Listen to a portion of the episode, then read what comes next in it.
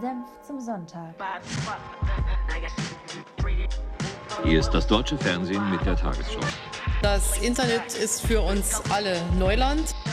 Neuland. Beruhigt habe ich mich jetzt nicht. Und jetzt wird weiter diskutiert. Halt, stopp! Ja, herzlich willkommen zu Senf zum Sonntag, Folge 13, oh Gott. Äh, Claudia, glaubst du an sowas wie, keine Ahnung, und Schicksal? Ja, Ach so. ja, Schicksal nicht allgemein. Ich meinte eher sowas, ne, äh, Nummer 13 und Unglück. Ist das dir ein, nicht ein Begriff, aber glaubst du an sowas? Ich glaube jetzt nicht an ähm, so spooky Zeugs. Ich glaube schon an Schicksal, aber ich glaube nicht, dass die 13 irgendwie Unglück bringt. Ja, Meinst du, die Folge wird scheiße? Nee, das meinte ich nicht, aber kann ja sein, dass du damit irgendwas, vielleicht auch sehr Positives verbindet. Ich glaube, äh, ja, ich glaube, äh, 13 ist die Glückszahl von Taylor Swift.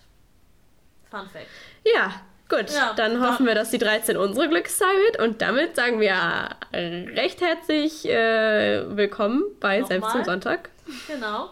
Ähm, gegenüber von mir, aber diesmal im virtuellen Sinne, sitzt die liebe Claudia. Ähm, ja. Denn die liebe Rebecca, die mir gegenüber sitzt im virtuellen Sinne, befindet sich leider nicht bei mir zu Hause. Sondern woanders, bei meinen Eltern. Sondern woanders. Die sind jetzt Schade. froh, dass ich mal hier bin, ne? Ähm, ja. Ich hoffe, das klappt alles technisch heute. Es ist ein bisschen, bisschen ungewohnt. Kleines Unterfangen. Aber wir schaffen ja. das schon auf jeden Fall. Ja. Ähm, erzähl mal, was hast du denn heute für Themen für mich? Du, Rebecca, äh, im Bereich Gesellschaft drehen wir überraschenderweise wieder über. Lass mich, äh, ich lass dich raten. Nee, erzähl's mir dir, weil. Komm.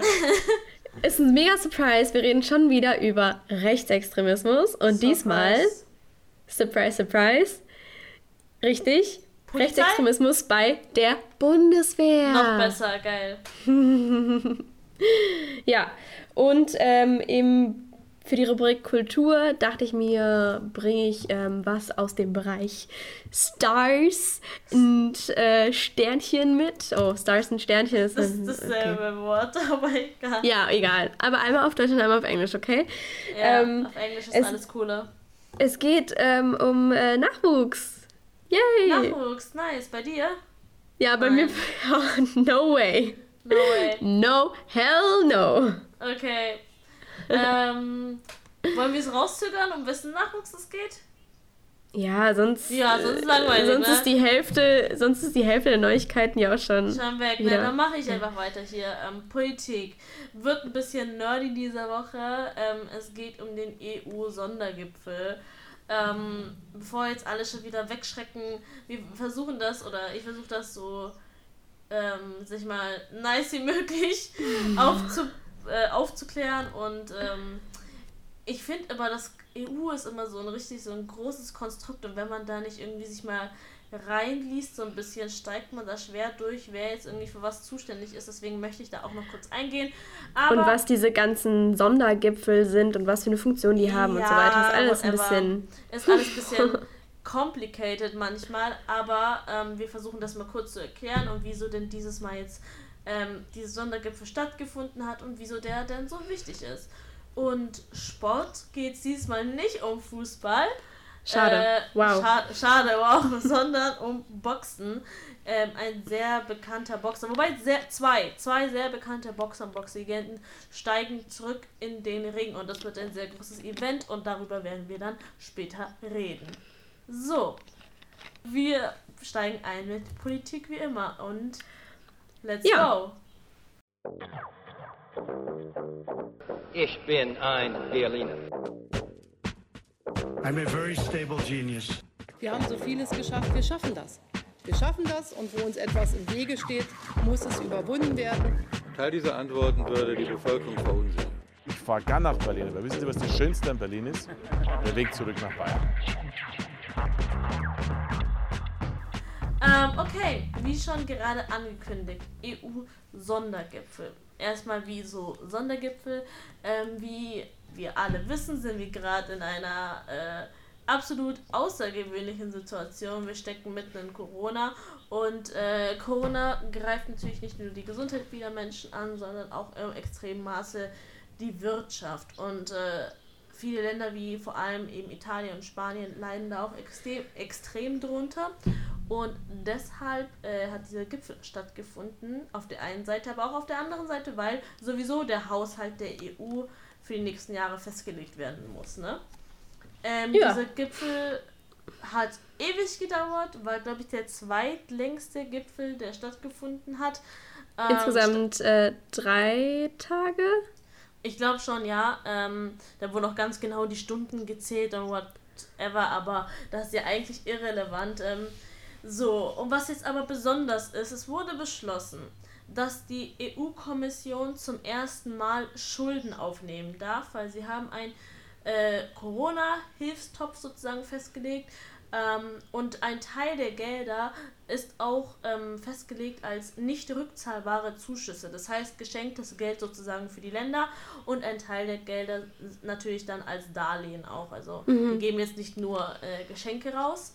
Ähm, woll, die wollen 390 Milliarden Euro als nicht rückzahlbare Zuschüsse und 360 Milliarden Euro als Darlehen vergeben. Das sind erstmal schon so riesige Zahlen.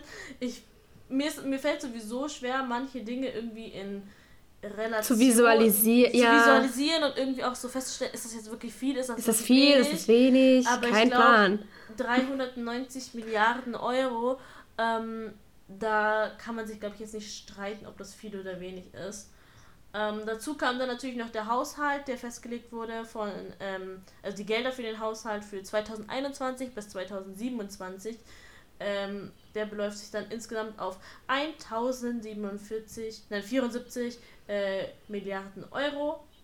Und äh, wie gesagt, die größten Profiteure Italien und Spanien als Länder, die am meisten gebeutelt sind von der Corona-Krise. Corona-Pandemie. Genau. Die Sache ist jetzt, viele glauben, okay, das ist jetzt schon äh, fertige Sache und zack durch, ne? Aber das Ist ist, es noch, nicht? Nee, noch lange nicht, noch lange nicht. Ähm, What? Warum ist das so, Rebecca? Warum ist das so? Okay, jetzt steigen wir so ein bisschen ähm, in Richtung Nerdwissen ein. Ähm, nämlich, um das zu verstehen, muss man so ein bisschen erstmal erklären, welche verschiedenen Institutionen es in der Europäischen Union gibt und wofür die zuständig sind. Die Okay. Institution, die das jetzt gerade ähm, vorgelegt hat, diesen Vorschlag, ist die EU-Kommission. In der EU-Kommission sitzen aktuell 27 äh, Mitglieder. Ähm, jeder Staat äh, kann einen Kommissar festlegen, der dann für einen bestimmten Fachbereich zuständig ist. So. Ähm, Genau. Genau, für Umwelt, für Digitalisierung. Die EU-Kommission vertritt die Europäische Union auch im Ausland und äh, verwaltet den Haushaltsplan, was hier auch eben wichtig ist. Und was sehr wichtig ist, sie hat ein exklusives Gesetzesinitiativrecht. Das heißt, die EU-Kommission ist die einzige Institution, die Gesetze vorschlagen darf. Die anderen können höchstens Gesetze bewilligen etc., aber vorschlagen und ausarbeiten äh, tut nur die EU-Kommission. So, Genau. das ist erstmal wichtig zu wissen. Das heißt, natürlich ist auch die EU-Kommission diejenige, äh, diejenige Institution, die eben für die Corona-Pandemie jetzt sagt, okay, ähm, wir wollen das festlegen, dass so und so viele Gelder ausgegeben werden und ähm, genau, jetzt brauchen sie aber noch die Unterstützung des EU-Parlamentes. Das ist wahrscheinlich die Institution, denen, äh, die am meisten geläufig ist. Die verabschiedet eben auch Gesetze und äh, kontrolliert andere Institutionen gemeinsam mit der Kommission. Das heißt, bei so einem Gesetzesentwurf, bei diesem gesamten Prozess, fängt es damit an, dass Gesetze entworfen werden von der Kommission, richtig? Genau, so. Und diese Gesetzesentwürfe müssen dann dem Parlament vorgelegt werden und Genau. dieses entscheidet dann darüber, wie weiter vorgegangen wird. Genau, das EU-Parlament entscheidet dann, aber teilweise nicht nur äh, das EU-Parlament, sondern auch teilweise der Ministerrat.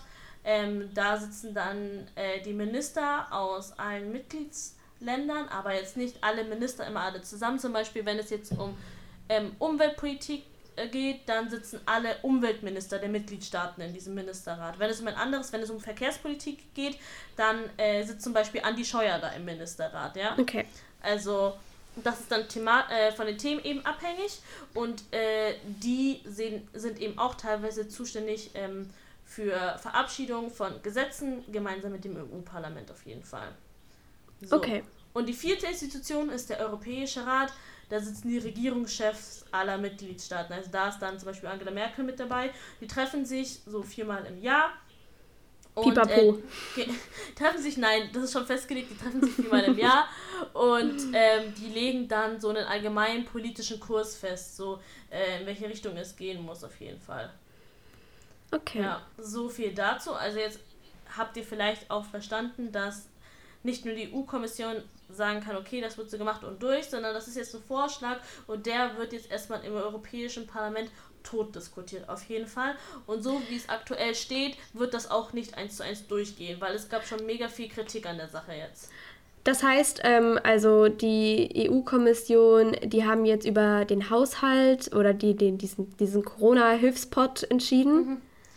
Und Also auch die, nicht, ähm, auch noch nicht, also das ist noch nicht gesetzt, ne? Weil Ja, ja, der, genau. Ja, genau. Der Ministerrat zum Beispiel, der muss den Haushaltsplan auch noch genehmigen, gemeinsam mit dem Genau, Europäischen darauf Parlament. wollte ich hinaus. Also warte, die, damit ich das jetzt auch nochmal, also weil ich bin bei Europapolitik immer so ein bisschen am hinterherhängen. Ähm, also, die EU-Kommission, ne, die haben jetzt sich beraten und diskutiert, debattiert drei Tage lang über diesen Haushaltspot und diesen Corona-Hilfstopf, ähm, ähm, haben das jetzt ausgearbeitet und legen das dem Europäischen Parlament vor und dem Mister Ministerrat. Und die Genau. müssen es jetzt mal prüfen, deren Senf, Senf dazu geben. Yeah. Und dann wird halt geschaut, ob das ratifiziert wird. Genau. Richtig? Ja.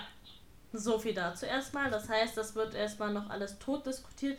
Geplant ist, dass das bis Ende des Jahres fertig ist und dass man dann, dass da was steht, was fest ist und von das, was von allen unterschrieben wurde und äh, ne, Siegel drauf, Ja. weg. Ähm, Klappe zu, Affe tot, ne? Jetzt hast Okay, du gleich sorry. mal zwei, gleich mal zwei geile Sprichwörter und Wortspiele reingebracht. Ähm, auf jeden Fall wird dieses Ziel als relativ sportlich bezeichnet, weil, wie ich gerade schon gesagt habe, gibt es mega viel Kritik ähm, daran, wie jetzt ähm, die Gelder verteilt werden. Ähm, zum Beispiel, was den Corona-Topf betrifft, ähm, der Zuschüsse, die ähm, nicht rückzahlbar sind oder sein sollen, ähm, der war eigentlich am Anfang festgelegt von Merkel und Macron. Wusstest du übrigens ganz kurz, dass Merkel und Macron einen gemeinsamen Chipnamen haben? Die heißen Macron. Macron. So werden die angeblich genannt da Wow. in Brüssel. Die sind Ja. auf jeden Fall Besties. Die Ja, sind so Besties. Die, eben weil die überall gemeinsam rumlaufen, nennt man die angeblich Macron. So, Ah, das wird Macron- unser nächstes Meme. Das wird unser nächstes Meme auf unserer kleinen Meme-Seite nebenbei erwähnt. Wir haben jetzt eine. Checkt sie aus. Ja. ähm, auf jeden Fall ähm, haben die am Anfang festgelegt, 500 Milliarden würden sie da gern raushauen. Die wussten natürlich, dass das nicht dabei wahrscheinlich bleiben wird, dass ein bisschen rumdiskutiert wird.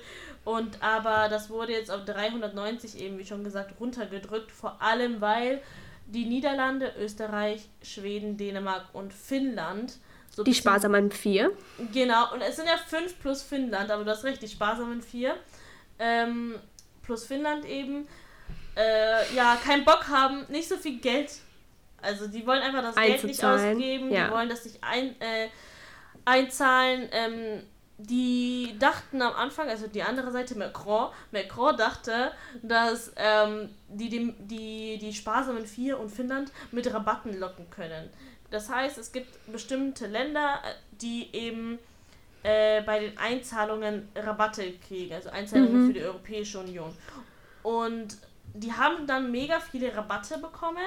Mhm. Und anstatt dass sie dann gesagt haben, ja, okay, jetzt haben wir so viele Rabatte, wir müssen weniger einzahlen für die EU als jetzt manche andere Länder, dann lassen wir das bei dem und dem Betrag. Nee, die waren so, nee, der Preis geht noch, geht noch ein bisschen runter. Und es ist ziemlich vielen anderen Leuten mega auf die Nerven gegangen, auf jeden Fall. Der äh, Gipfel stand auch kurz vorm Abbruch teilweise. Oh, es Ähm, gibt, hört sich so ein bisschen an wie, wie ich, wenn ich meine Einkäufe auf dem kasachischen Wochenmarkt mache. Ja, ich glaube, das ist halt echt viel so, Da, da habe ich auch so, so handeln müssen. ne? Ähm, ja, vor allem Macron und Sebastian Kurz scheinen sich nicht gut zu verstehen. Ja. Ähm, ja, so viel dazu.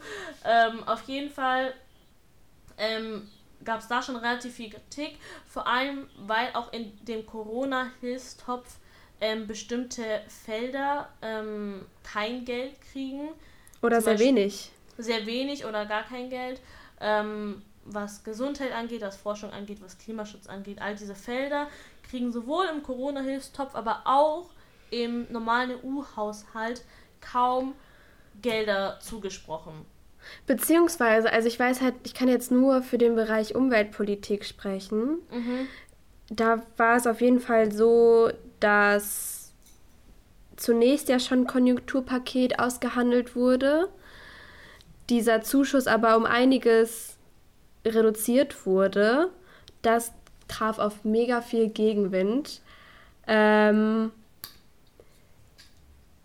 weil ich meine halt auch, dass aus diesem Corona-Hilfspaket, ne, irgendwie diese 30, ich, ich, kann jetzt keine, ich kann jetzt keine Zahl nennen, das ist jetzt ein bisschen blöd, aber diese Summe, die für die Klimapolitik in den einzelnen EU-Mitgliedsländern ähm, äh, ausgegeben werden sollte, davon bekommt Polen insgesamt ein Drittel der Gelder, obwohl Polen das Land ist, eins der, eins der wenigen Ländern in der EU ist, die sich nicht äh, zu, diesen Klima, zu den Klimazielen 2025 bekannt haben.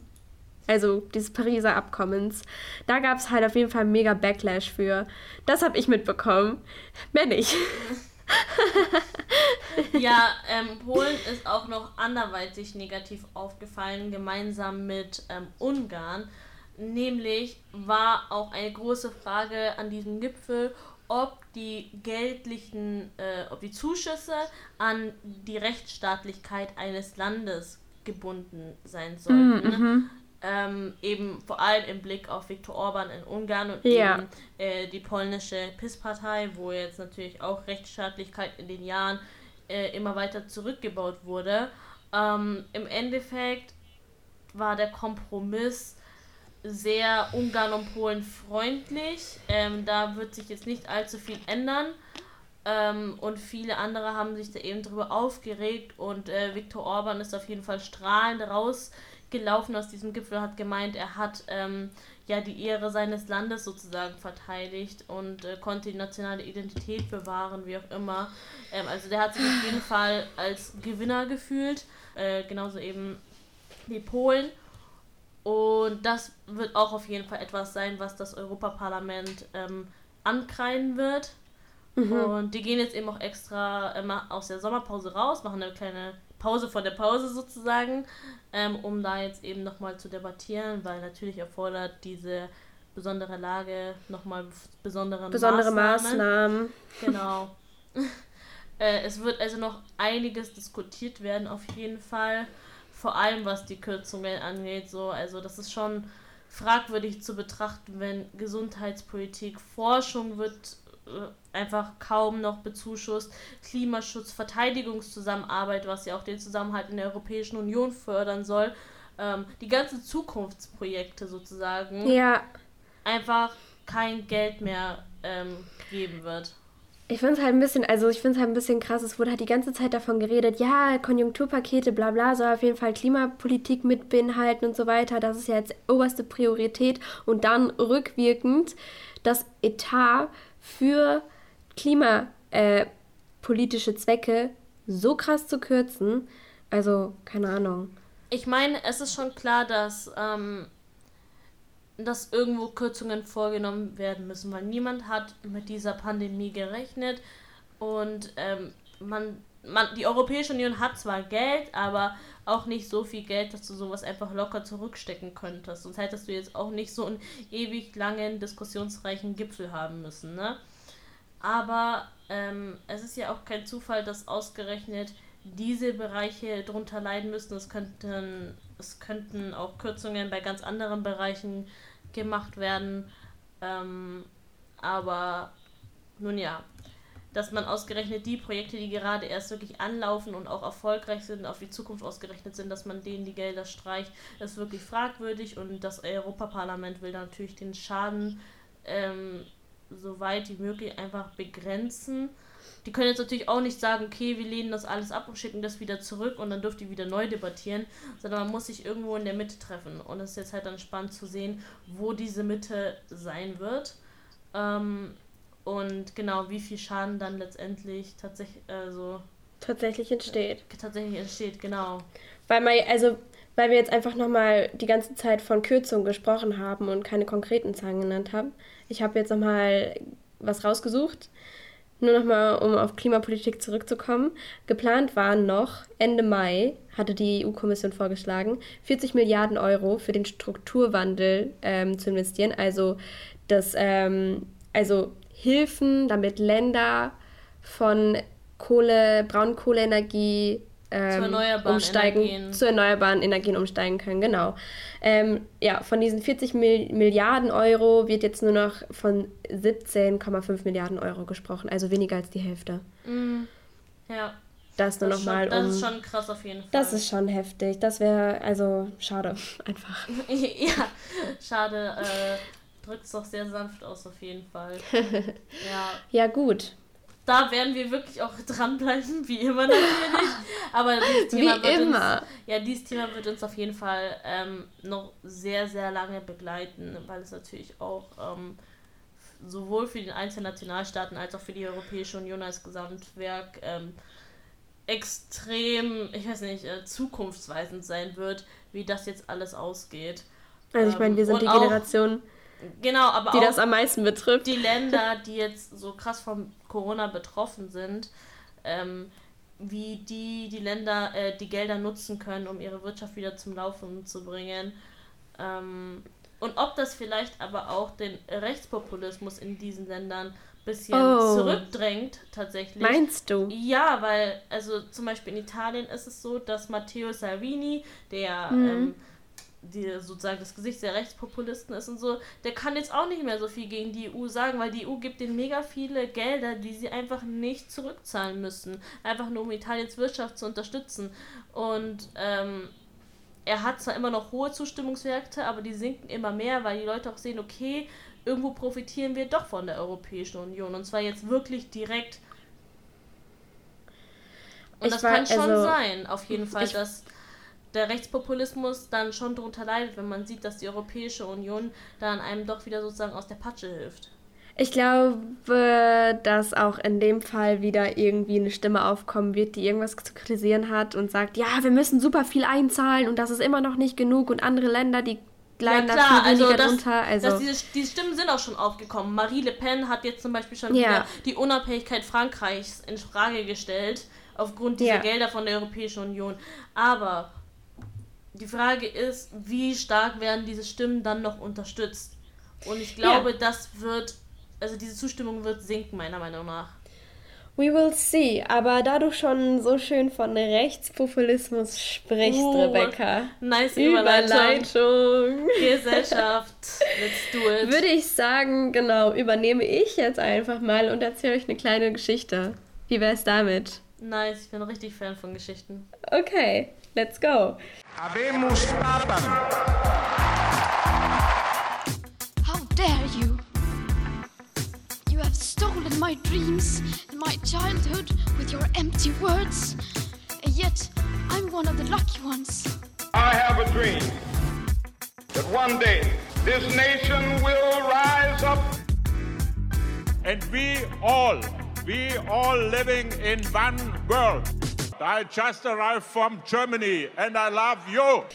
Ja, meine kleine Gesellschaftsgeschichte, die ich mitgebracht habe. Da geht es um einen, einen kleinen Jungen. Nein, nicht um einen kleinen Jungen. Leider ist dieser Junge nicht mehr so klein, sondern erwachsen und ähm, voll im Beruf, hat eine sehr wichtige berufliche Position, denn es geht um den Oberleutnant Bonat der Deutschen Bundeswehr ähm, ist der so, also er ist nicht nur Oberleutnant bei der Bundeswehr, er ist auch der Social Media Beauftragte der Bundeswehr. Also er ist hinterm Insta-Channel und plant, wie kann man die Bundeswehr so ein bisschen beliebter machen bei den jungen Leuten. Ähm, doof ist halt einfach nur, dass dieser Typ permanent in irgendwelche Skandale verwickelt ist. Ich habe mal so ein paar mitgebracht. Ähm, es ging zunächst darum, dass der Herr Bonat ein paar Instagram-Friends hatte, die so ein bisschen fragwürdig waren. Also mit Instagram-Friends, die fragwürdig sind, meine ich die identitäre Bewegung. Zum Beispiel. Nice auch, dass die deutsche Bundeswehr da. Naja, Ja, erzähl also, weiter. Ich möchte noch bin- unterbrechen. Ich bin, ich bin, ich weiß jetzt nicht genau, ob er mit seinem privaten Account mit dem befreundet war oder die deutsche Bundeswehr. Das war nicht so ganz klar in den Artikeln, die ich gelesen habe. Ähm, und es war auch nicht die Rede von Followen. Also ich weiß nicht, ob die sie abonniert haben, aber auf jeden Fall hat er ein paar Beiträge geliked der Ident- identitären Bewegung. Und ja, der Bild-Zeitung sagte er daraufhin, ihm sei ein Fehler unterlaufen. Ups, aus Versehen ausgerutscht, mit dem Daumen ein Like gegeben. Ähm, er habe sich mit der IB, also der Ident- identitären Bewegung, getroffen, aber nicht gemerkt, dass er ins extreme Lager abgedriftet ist. Das hat er einfach nicht bemerkt. Das ist einfach so passiert. Sorry. Scheiße, das passiert mir auch ständig. Upsi. Ups, schon wieder in, ins Extreme abgerutscht. Ups. Äh, Ja, aber die, dieser Salat war so ein bisschen gegessen. Ähm, jetzt gab es äh, nämlich einen neuen kleinen Skandal. Neue, neue äh, Social Media Plattform, neuer Skandal. Okay. Es ist nämlich ein Foto aufgetaucht von, äh, also ein Facebook-Foto, was geteilt wurde von der Kimbria München. Die Kimbria München ist eine Burschenschaft. Und ähm, diese Burschenschaft hat ein Foto hochgeladen von einem Vortragsnacht, Abend, was auch immer. Man sieht irgendwie Stühle, eine Bühne und auf der Bühne steht Herr Bonert und redet. Ähm, Problem ist, also Burschenschaften kennt man, das sind so die deutschen Sororities, sind schon immer so ein bisschen umstritten, weil es nee, immer... ein- Fraternities. äh, ach ja, Sororities sind Girls Sind die Vereinigung. Girls. Also Ja, Burschenschaften sind studentische oder nicht studentische Verbindungen von meistens Männern.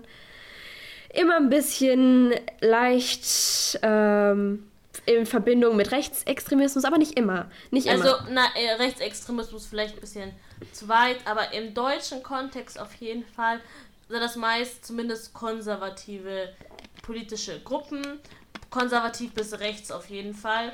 Aber man kann jetzt nicht jede Bruderschaft ins rechtsextreme Lager einordnen. Aber dann gibt es nicht jede, aber ein paar. aber ein paar. Vielleicht sogar, sage ich mal jetzt so, behaupte ich, die Kimbria München.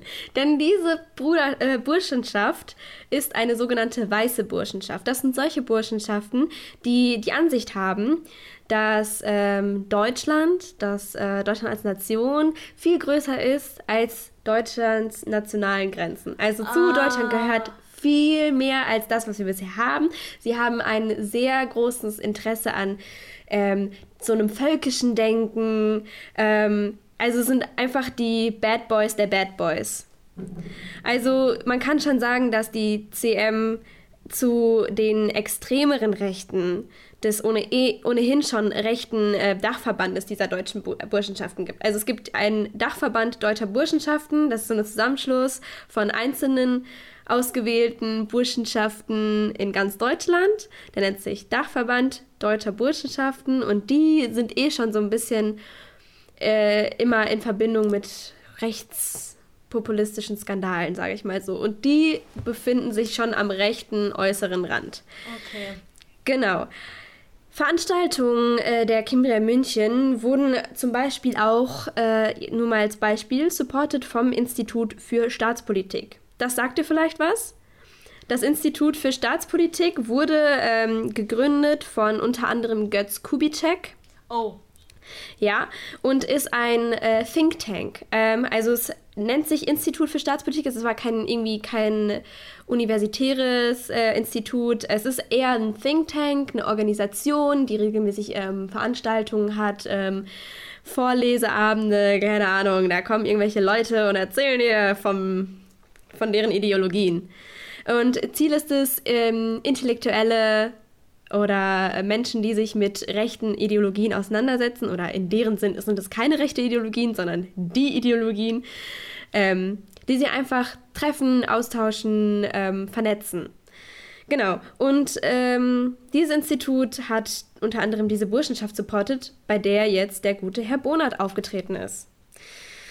Ähm, ja, Es ist einfach Blöd. kein Geheimnis. Ja, es ist einfach kein Geheimnis, dass die Kimbria München rechtsextrem ist. Das kann man halt einfach mal sagen. Die sind äh, rechtspopulistisch, wenn nicht sogar rechtsextrem angehaucht. Ist einfach so. Ist ein Fakt. Und Bona tritt halt trotzdem auf. Und da muss man sich halt fragen, wie kann es sein, dass ein Mensch mit einer hohen öffentlichen Position bei der Bundeswehr, wie kann, also warum, wie, warum denkt er nicht dreimal nach vorher oder warum forscht er nicht nach, wenn er es nicht weiß, wo er auftritt? Warum, also man müsste ja nur einmal googeln und Aber wüsste das einfach ist schon. ja auch eine, sag ich mal, Ein Indiz darauf? Eine freundliche Annahme, sag ich mal, dass, wenn du sagst, so, ja, wenn er es Ja. nicht wusste, sollte er googeln. Ja, Aber ja, das genau. ist ja auch höchst unwahrscheinlich, dass er das nicht wusste.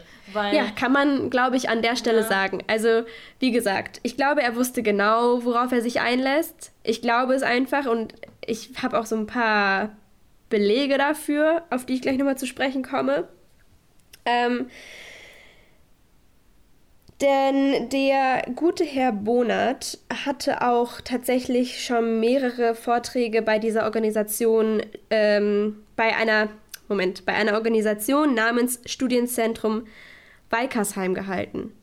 Dieses, dieses Studienzentrum Walkersheim ähm, ist ebenfalls in einer starken Verbindung, Connection zu diesem Institut für Staatspolitik. Äh, Staatspolitik. Also auch die haben Gö- alle Götz so mega fancy Namen, ne? Man Die- denkt da klar. immer nicht, da weiß man eben nicht, was dahinter steckt und dann recherchiert man mal ein bisschen, denkt sich so, oh fuck, so, ne? Aber das ist, das ist sowieso sehr typisch für dieses Art von rechtes Spektrum, weil wenn man, also vielleicht ganz kurz zur Erklärung, wer überhaupt Götz Kubitschek ist, ähm, ich glaube, der ist vielen vielleicht noch gar nicht ein Begriff, das ist ein ähm, Verleger, ähm, der eben ja rechte, weiß nicht, also Bücher, Zeitschriften etc. verlegt, sich diesem ideologischen Spektrum Ja. selber ähm, eben zugewandt ist und, Und- eher so diesen intellektuelleren Genau. rechten, ja, also Götz Kubitschek, Götz Kubitschek gilt als ähm, Leitfigur der neuen Rechten.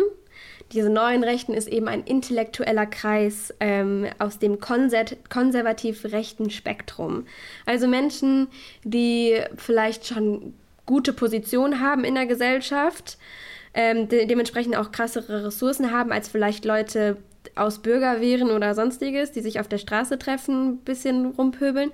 Die haben bessere Ressourcen, die haben soziale Netz, soziale Netzwerke, nicht im Sinne von Instagram, sondern die sind vernetzt untereinander und die verstecken sich auch immer recht gut, wie man halt gerade sieht, an diesem Institut für Staatspolitik, diesem Studien, Studien, wie heißt das, Studienzentrum Walkersheim.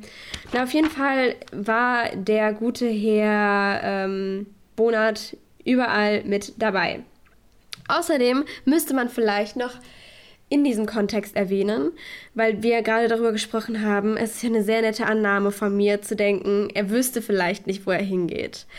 Ähm, zum einen, ja, man, kann, man muss einfach nur einmal kurz googeln und findet sofort heraus, dass all diese Organisationen, von, ich, von denen ich gerade gesprochen habe, dass die mindestens rechtspopulistisch oder stark konservativ sich aufstellen. Ähm, und zum anderen gab es auch ein paar Äußerungen seitens Herr Bohner. Zum Beispiel ähm, kriti kritisiert er dieses in seinen ähm, Worten das äh, alte Leitbild des Bürgers in Uniform. Also der Bürger in, in Uniform, damit ist der, die heutige Bundeswehr gemeint, also das Militär.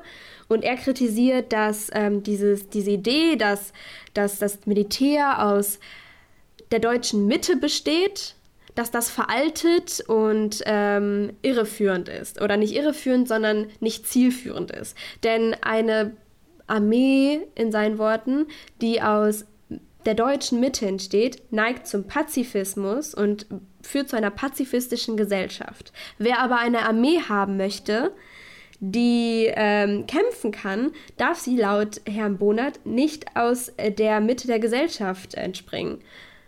Also positioniert er sich da ja schon ganz deutlich, wen er bei der Bundeswehr haben möchte und wen nicht. Dieses Argument macht für mich überhaupt gar keinen Sinn. Ist so, also ich, ich bin vollkommen happy mit einer pazifistischen Gesellschaft, just saying. Ja, ich meine, unabhängig davon, ob man eine pazifistische Gesellschaft haben will oder nicht. Rein, also, er sagt ja, Gewalt kommt nur von ex von den Extremen. Und man kann jetzt mal davon ausgehen, er meint jetzt nicht Linksextremismus, sondern Rechtsextremismus. Beziehungsweise nicht Gewalt kommt von den Extremen, sondern nur, nur wenn Leute mit, einem, mit einer härteren Denke in der Truppe sind, dann können sie kämpfen. Solange die Armee, das Militär durchmischt ist, wird es zu keiner kampfbereiten Truppe kommen. Aber Kampf, also kampfbereit ist ja mit ihm automatisch mit einer Ideologie verbunden. Dann ist ja auch die Frage, kampfbereit gegen wen? Gegen wen ja. will er kämpfen? So, das ist ja. die Frage. Also er sagt ja nicht, ähm, wir brauchen Leute, die halt irgendwie, was weiß ich, breit und muskulös sind und was weiß ich, die einen gut reinhauen können, sondern er sagt ja eine bestimmte, zu einer bestimmten Ideologie, in seinem Fall zu einer rechten Ideologie, äh, gehört automatisch Gewaltbereitschaft und wir brauchen gewaltbereite Leute, die dann gegen wen vorgehen, so, weil. Gegen unseren meine, Feind, Rebecca. Siehst du ja. ihn nicht vor unseren Augen? Sorry, scheiße. Scheiße. Scheiße, ey. Ja, ich sehe im Spiegel den Feind der Bundeswehr anscheinend.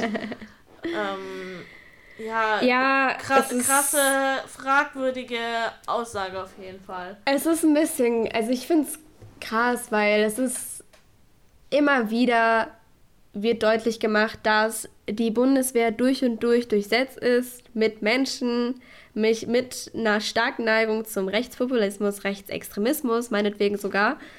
Ähm, und dann aber irgendwie das Problem dennoch so klein geredet wird und sogar in den obersten Reihen Ne, das ist ja ein Mensch mit einer wichtigen Position auch irgendwo. Das ist ja nicht einfach nur irgendjemand, irgendwie ein Buff, ja, nicht Buff, die nennt man die nicht, aber ne, irgendein ja, Typ, der gerade sein Ziel wieder macht. Das ist ja kein Zufall. So, die Bundeswehr wurde gegründet von Wehrmachtsveteranen. So, ja. ähm, es ist kein Zufall, dass wenn man dieses Problem nicht schon von vornherein angeht, ähm, oder beziehungsweise schon die Leute, die einer bestimmten Ideologie eben zugeschrieben sind, das ganze Ding gründen und aufbauen, dass sich das durchzieht. Das ist einfach strukturell bedingt, dass bestimmte Leute einfach Vorteile haben und dann auch in hohen Positionen sitzen. Ähm, ja, klar, aber also. Es ist natürlich trotzdem schockierend. Natürlich ist es schockierend, aber irgendwie ist Nö, es halt ich find's gar nicht. Ich überraschend. ich ich finde es gar nicht schockierend, um ehrlich zu sein. Was ich einfach nur, was ich schockierend finde, ist es, dass so wenig dagegen vorgegangen wird, beziehungsweise es wird ja sogar abgelehnt, tiefer nachzuforschen und zu gucken, was kann man machen. Ne? Also es wird, es wird gar nicht aktiv dagegen vorgegangen. Ich meine, wie viele Hinweise muss es noch geben? Let letztens war doch überall in den Medien zu hören, dass so und so viel Munition verloren gegangen ist bei der Bundeswehr. Verloren gegangen. Wohin ist sie denn verloren gegangen? Ah, nee, war ein bürokratischer Fehler. Wir haben aus Versehen einen kleinen Rechenfehler gemacht. Wir haben weniger Munition eingekauft eigentlich, das ist als schon eigentlich krass, gedacht. wie wenig darüber noch geredet wird und wie einfach. Ich frage mich halt, ob das innerhalb der Bundeswehr, ob das, ob das noch großartig Thema ist. Auch so, dass das Thema einfach so voll aus dem öffentlichen Raum verschwunden ist. Ähm, einfach total. Ich, ich finde es auch heftig, dass. Und ich, ich, dass man dem nicht mehr nachgeht. So, das ist einfach eine Masse an Munition gewesen. Das ist ja unglaublich. Also mit diesen Munition kann man ja einen unglaublichen Schaden anrichten. Und dass Auf keiner weiß, wo das ist. Wo die hin Boah. ist. Aber also auch beispielsweise der gute Herr Bonat, ähm, dass der sich zum Beispiel einfach auch nicht dazu positionieren muss. Das ist ja einfach, also Panorama ist ein Format des ähm, ARD, ähm, hat das aufgedeckt und ähm, hat das auch äh, gesendet jetzt diese Woche. Und äh, auf Anfrage vom ARD hat Herr Bonat sich nicht äh, dazu äußern wollen. Zur Bild-Zeitung, wie gesagt, hat er nur eben kurz erwähnt, ja, ich habe Beiträge von der identitären Bewegung geliked, aber oh, ich aus Versehen, sorry. Mehr war nichts. Und Ey, ich glaube, so er wird ja auch gar nicht herangezogen. Äh, Ausrede. So richtig von Storch ja, ja. hat einfach so, ja, Maus ausgerutscht, äh, sorry, Upsi. Daumen einmal mehr geklickt als nötig. Also. Aber er wird ja auch gar nicht irgendwie ähm, jetzt dazu aufgefordert, von irgendwelchen Institutionen oder intern wird er auch gar nicht aufgefordert, Ist sich dazu so. zu positionieren. Also ich weiß halt, also ich glaube, die Beiträge, die er gehalten hat, die hatten ähm, also da ging es irgendwie nur um Bundeswehr, in, interne, weiß ich nicht, Strategien oder sowas. Es ging auch um Afghanistan-Krieg und so weiter. Also Ich glaube um Allgemeineres.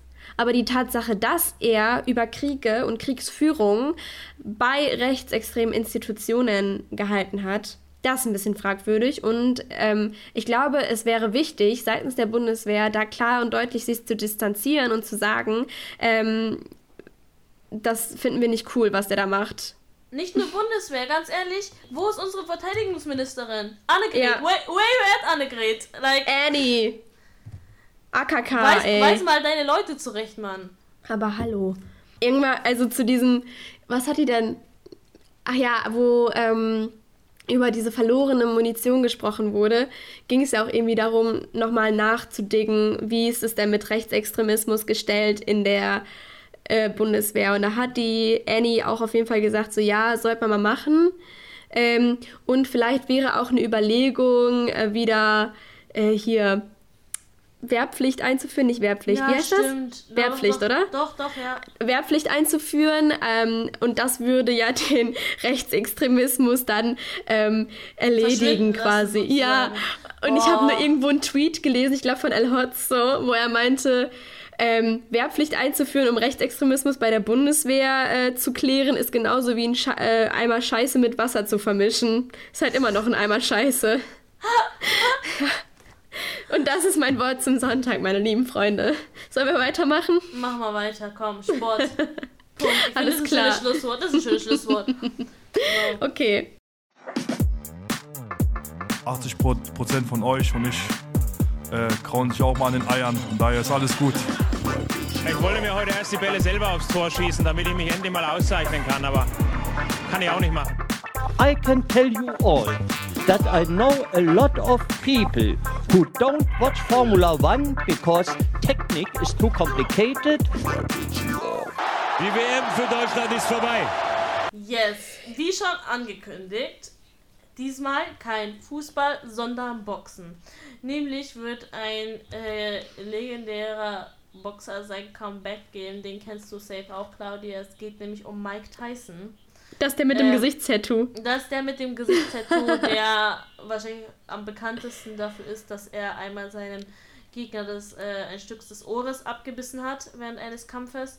Ähm, insgesamt ein mega erfolgreicher, aber auch hoch, hoch, hoch problematischer Sportler. Ähm, er hat sich schon einiges geleistet, saß ja auch mal im Knast wegen Vergewaltigung etc. Ähm, hat er nicht auch einen Tiger bei sich zu Hause? Er Wild, einfach wild. Aktuell ist Mike Tyson 54 Jahre. Er hatte seinen letzten Kampf 2005, will jetzt aber nochmal in den Ring steigen. Aber das ist halt schwierig, aber er hat sich einen passenden Partner gesucht, nämlich Roy Jones Jr., auch ein legendärer Sportler. Er ist Ex-Weltmeister in vier Gewichtsklassen, hatte sein Karriereende 2018, also ein paar Jährchen später. Ähm, paar deutliche Jährchen später. Ja, die beiden wollen jetzt gegeneinander antreten, aber man muss dazu sagen, das ist eher ein Showkampf. Also, das wird jetzt nicht so auf äh, K.O. Level gehen, sage ich mal. Die wollen schon okay. gegeneinander boxen, aber da wird auch Pitbull auftreten und The Weeknd wird auftreten und ne, also das wird einfach ein fettes Spektakel. Da sollen also es ist so eine einmalige Sache. Ja, anscheinend schon. Und das soll eine zehnteilige Dokumentation um den Kampf rum entstehen. Wow. Ähm, wird safe irgendwie, hat Netflix oder Amazon Prime Bestimmt. so die Finger ausgekrallt und. Locker sind die auf den zugegangen und haben gesagt, wir haben eine Idee.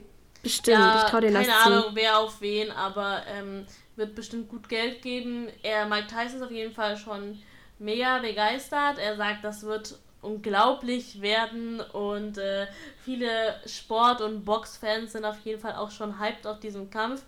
Ähm, ha hast du was mit Boxen am Hut? Also alle meine Onkels und äh, mein Vater sitzen immer vorm Fernseher, wenn Klitschko sich prügelt, weil Klitschko ist unser Landsmann. Also nicht ganz Landsmann, aber Sowjet ist Sowjet. aber tatsächlich, also das sind auch die einzigen Boxkämpfe, die wir äh, geschaut haben Gucken, zu Hause. Ja. Ähm, dann immer RTL irgendwie 23 Uhr oder so. Mhm. Vitali oder Wladimir Klitschko in den Ring. Oh, ich und, weiß noch ja. einmal, wir waren auf so einer, ähm, wir waren auf einer Hochzeit, auf einer russischen Hochzeit, glaube ich. Und weil an dem Abend Klitschko noch geboxt hat, haben, wir eine, haben die eine Leinwand aufgebaut und die ganze Hochzeitsgesellschaft musste sich diesen Boxkampf angucken. Das nenne ich mal Nationalsupport. Das ist richtig intens, aber so, also so geht's wahrscheinlich bei den meisten Hochzeiten hier in Deutschland mit Fußball zu, ne? Also wenn Locker, jemand ja. am Tag des WM-Finales geheiratet hat, wo es oh, bestimmt jemanden gegeben hat, oh, oh, das lief auch safe. Bei meinem Abiball hat Deutschland gespielt. Und ja. wir haben und, ja. und während, während ich auf der Bühne stand und moderiert habe, war einfach der halbe Saal leer, weil alle Fußball geguckt haben im Nebenraum. Das fand Boah, ich so asozial. Das ist aber auch absolut beschissenes Datum auf jeden Fall. Ja, Boah. aber also da, also da wusste man ja noch nicht. Ich glaube, das ging irgendwie um Viertelfinale oder sowas. Mm. Damals wusste ja, man halt klar, nicht. klar. Ach, trotzdem. Naja. Naja, zumindest wird jetzt dieses Comeback stattfinden. Ich weiß ehrlich gesagt nicht, was ich von solchen Comebacks halten soll, weil, ach, Locker, Keine Ahnung. Ähm, locker ist das gescriptet, wie beim Wrestling. Weil wenn die da schon so eine Show draus machen, locker ist auch ein Teil gescriptet. Bestimmt. Das glaube ich nicht. Ich glaube, dazu sind beide und vor allem Tyson einfach viel zu ungehalten und viel zu sehr, zu, zu egozentrisch auch, um sich irgendwie da ich weiß nicht, an irgendwas anpassen zu wollen, wenn sie da in der Situation gerade keinen Bock drauf haben. Also die wollen schon ja. gescheit boxen. Die wollen, also ich denke mal, Mike Tyson will nicht nochmal ein Ohr abbeißen, auf jeden Fall das nicht. Aber ähm, der möchte sich auf jeden Fall schon richtig boxen und ich glaube, der lässt sich da jetzt auch nicht sagen, äh, mach mal hier die Kombi links, links, rechts, Haken hoch. Ke keine Ahnung, Alter. ähm, ich glaube das nicht. Also es wird schon ein guter Kampf, denke ich mal, aber ich persönlich bin von sowas immer mega abgeturnt weil es halt nicht wirklich im, in dem richtigen Wettbewerb steht, weißt du, wie ich meine? Ja. ja. Ähm, und ja. die sagen ja schon vorher, ja, es ist eher so ein Showkampf und so und es geht jetzt nicht darum, wirklich jedem anderen die Birne einzuschlagen. Ich meine, Bo beim Boxen geht es jetzt auch nicht nur darum, aber das ist schon irgendwo auch das Ziel, würde ich mal behaupten. So. Ja. Äh, wenn du ein K.O. hast, ist es schon sehr gut. Und wenn du von vornherein schon festgelegt ist, das wird nicht passieren, so, bin ich schon so, äh, ja dann, so, weißt du? Das ist so wie beim Fußball jemand sagt, es wird maximal zwei Tore fallen. So, hä? Wie soll ich dann ja. einschalten? So, ich meine, wenn es 0-0 kann auch ein gutes Spiel sein, aber wenn es schon von vornherein festgelegt ist, hier ist die Grenze und nicht weiter, ja. gar kein Bock.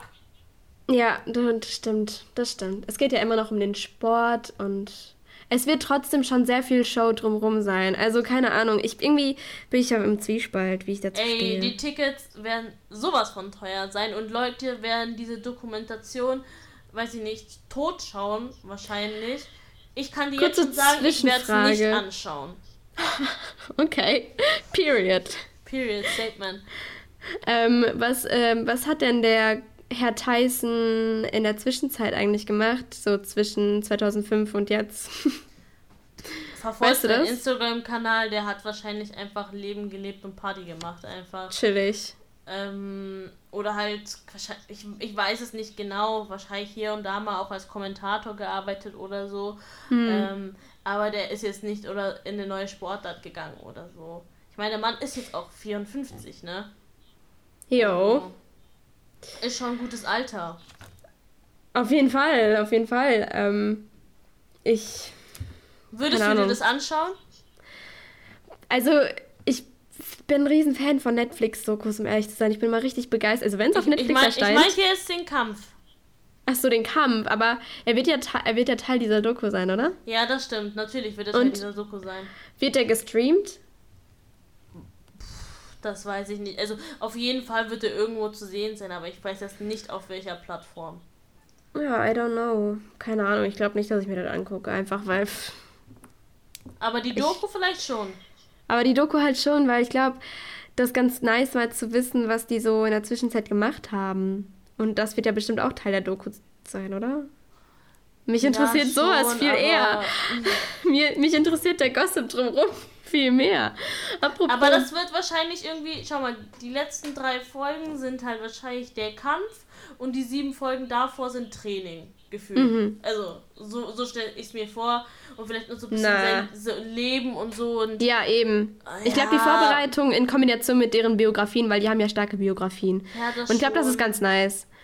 Ich, also, wenn es Netflix macht, dann wird's gut. Ich bin Fan davon. Die haben Also richtig wenn geile ich Sachen. absolut nichts mehr zu schauen habe, dann gebe ich mir das vielleicht. Aber Ja. ich, ich tue mir mit solchen Biografien oder ähm, wenn, wenn eine bestimmte Mannschaft oder so begleitet wird bei einem Weg und als Dokumentation mit sowas tue ich mir irgendwie immer mega so. schwer, weil ich finde das, ich weiß nicht, oft ist das so langweilig gestaltet. Ich habe mir mal eine Doku von meiner Lieblingsfußballmannschaft so gegeben. Das ist nur eine vier, vierteilige Serie und ich habe nur die ersten beiden Folgen gegeben, geschafft und dann dachte ich mir so, nee. ja, also, Ja. mal gucken. Wir Okay. wissen es noch nicht. So, wir werden dann sehen, ob, wir die, ob diese Doku dann auf Netflix rauskommt oder nicht. Und wenn sie dann rauskommt, werden wir vielleicht noch eine kleine Review machen hier. Jetzt werden wir aber erstmal äh, zur letzten Rubrik kommen, nämlich Kultur.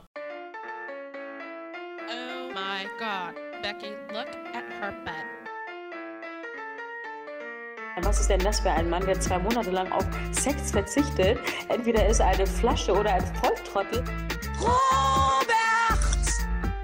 Das ist kein deutscher Name. Herr Sarasin, wie ist denn Ihr Vorname überhaupt? Das wird mich jetzt Tilo. Tilo, okay, das ist ein deutscher Name auf jeden Fall. Ich habe auch einen Kumpel, der heißt Tilo. Ich grüße den mal mit Servus, Herr Hitler, ehrlich jetzt.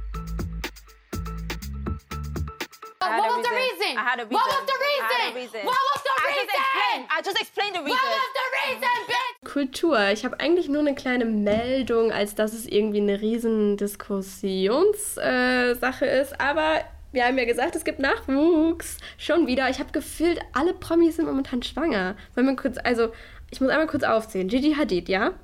Die habe ich Katy Perry. vergessen. Stimmt. Katy Perry ist jetzt auch ähm, kugelrund. Ähm, gib mal noch ein paar. Boah, ich hab Das war es eigentlich. Alle Promis Wow, sind schwanger. fail. Zwei.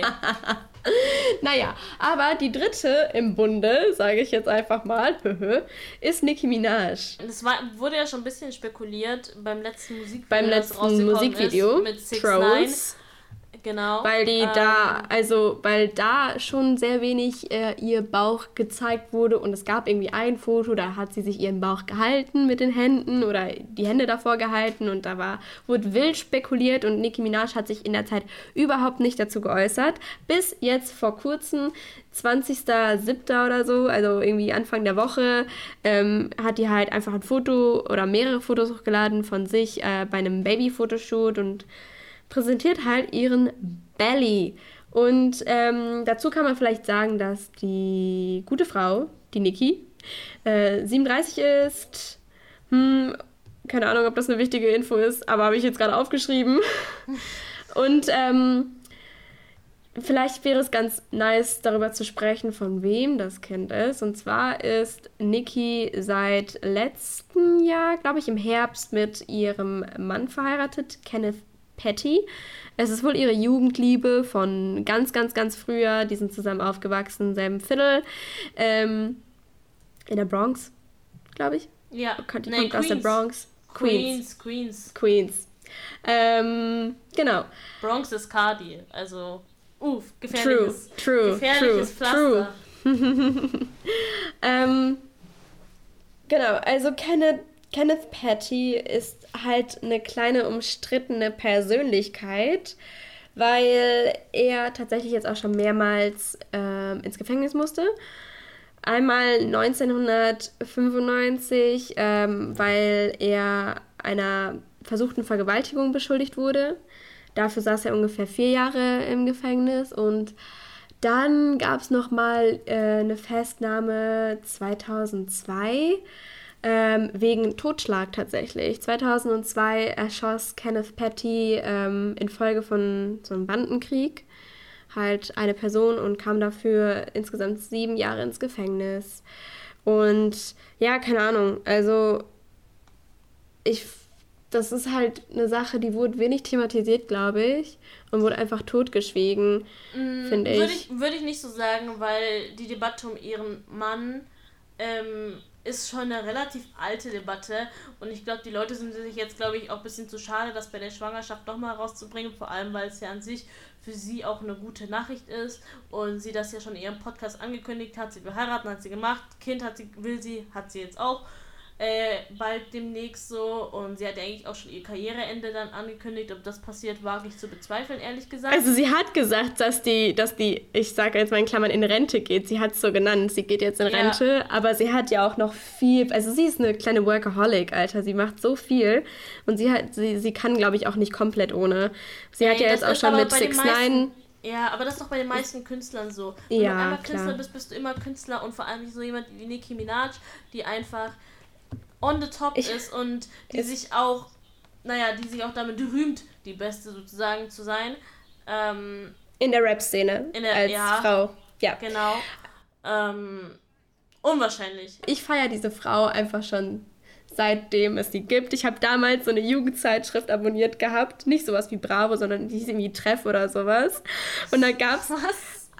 Don't ask. Das war so eine nerdy Zeitschrift. Aber da gab es so einen kleinen Artikel, mini, mini klein. Da wurde irgendwie fest, äh, die Niki vorgestellt und hieß es so: Die erste Frau in der Rap-Szene ähm, sagt jetzt, sie will richtig groß durchstarten und so groß werden wie Eminem.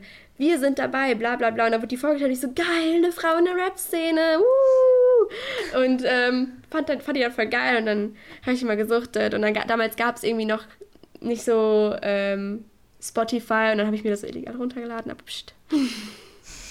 Hört ja niemand. ja, aber auf jeden Fall, I like her. Her. Ja, aber den Typ findest du nicht so geil. Aber den Typ, ja, beziehungsweise, ich, keine Ahnung, irgendwie bin ich so, getan ist getan. Und er hat seine Strafe abgesessen. Ich meine, es ist, es ist halt immer noch Totschlag, ne? Das ist halt schon krass. Und eine versuchte Vergewaltigung. Das sind keine Sachen, die jetzt irgendwie klein geredet werden müssen. Ähm, ich bin aber irgendwie, I don't know. Ich, Also sie verteidigt ihn auf jeden Fall mit Ja. allem, was sie hat und sagt, Leute, ihr kennt ihn nicht, ihr kennt unsere Beziehung nicht und ich liebe diesen Mann, das ist meine Jugendliebe, das ist mein Ehemann, das ist der Vater meines Sohnes auf jeden Fall. Und ich glaube, jeder, der auch nur ansatzweise versucht, irgendwie noch Kritik zu üben, der kriegt einfach sowas. Von auf den Deckel. ja, um es mal freundlich auszudrücken. Ähm, also hieß, also mit ihr an der Seite Untouchable auf jeden Fall. Und eigentlich bleibt nichts weiter übrig, außer ja, Glückwunsch zu sagen und hoffen, dass es ein gesundes Kind wird. Ich bin nur gespannt, wie, Also, die, Songs, Niki. wie die Songs aussehen werden, wenn, oder sich anhören werden, wenn das Kind dann da ist. Ob es dann einfach eins zu eins so weitergeht, ähm, auch was Lingo und so angeht, oder ob sie jetzt dann irgendwie denkt, nee, ich bin jetzt Mama und ich will das nicht mehr so. Also, es kann beides sein. Ach Ich meine, so. Car- Cardi B, Cardi B zum Beispiel, ähm, hat ja nichts an ihrem Verhalten oder so geändert, weil sie sagt, ich bin ich und äh, da gibt es nichts, wofür ich mich schämen muss und die Leute feiern sie auch dafür, so, ne? Die wird ja nicht nur für ihre Musik gefeiert, sondern für ihr ganzes Social Image. Media Auftreten, Ja. für ihr Image und das ist das, wovon sie lebt, ne? Aber und Nicki- Nicki lebt auch davon irgendwo. Ja, ja, beziehungsweise, also Niki präsentiert sich ja auf Instagram dennoch anders als Cardi B, muss man Ja, dazu natürlich, sagen. natürlich. Also sie promotet auch viel eher ihre, ihre Arbeit an sich. Und wenn, also klar zeigt sie sich halt auch nochmal irgendwie freizügiger oder sowas oder betont halt die Körperteile, mit denen sie halt berühmt geworden ist. Das gehört dazu, es ist einfach ihrs. Und, ähm, aber ich habe mir jetzt gar keine Gedanken gemacht um die Musik, weil ich einfach davon ausgegangen bin, Retirement ist Retirement. Nö, Und jetzt macht die eine auf nicht. Family. Meinst Nee, du? Also ich glaube, ich ob. glaub, die wird co-produzieren, auf jeden Fall. Aber die wird jetzt nicht noch ein eigenes Album rausbringen. Ich glaube glaube das. schon. Vielleicht nicht sofort, aber ich glaube safe, dass Okay, das Wette kommt. gilt. Also die, wenn wirklich 10, 15 Jahre nichts mehr kommt, dann glaube ich es vorher nicht. Okay. Ja. Okay, Wette gilt. Wir sehen uns Mit- in zehn Jahren. Wir sehen uns in 10 Jahren, Claudia. Tschüss. Bis dahin machen wir erstmal. Pause. Und damit. Nein, Ja. wir beenden jetzt nicht hier einfach so, oder? Nee, also nein. Jetzt Okay. wurde also du hast jetzt schon gesagt, wir machen das nicht, jetzt das kann ich nicht sagen, doch. Aber ähm, wir wollen uns natürlich trotzdem anständig verabschieden, denn das war die letzte Rubrik. Äh, hat sehr viel Aha. Spaß gemacht, Claudia, auch wenn wir uns nicht äh, Ja, ich direkt hoffe, ich- gegenüber saßen. Ich bin mal gespannt, wie das Ergebnis ist, weil ich glaube, zwischenzeitlich haben wir äh, leicht verzerrt voneinander gesprochen. Werden wir ja gleich sehen. Ich hoffe, an dieser Stelle ist es alles gut gegangen. Ihr hattet trotzdem Spaß, uns zuzuhören. Und bis nächste Woche, oder? Bis nächste Woche. Vielen Dank fürs Zuhören nochmal. Wir freuen uns natürlich trotzdem weiterhin über Kritik. Ähm, positiv, negativ, wie auch immer. Und ähm, ja, dann hören wir uns demnächst. Folgt uns auf Senf zum Sonntag auf Instagram. Dort Instagram. Äh, immer neuen Content, auch was zu lachen. Und ja, Liked lieber unsere Beiträge als die der Ident- identitären Bewegung. Das ist mein Wort zu Sonntag. das ist ein gutes Wort zum Sonntag und damit verabschieden wir uns. Tschüss. Auf Wiedersehen.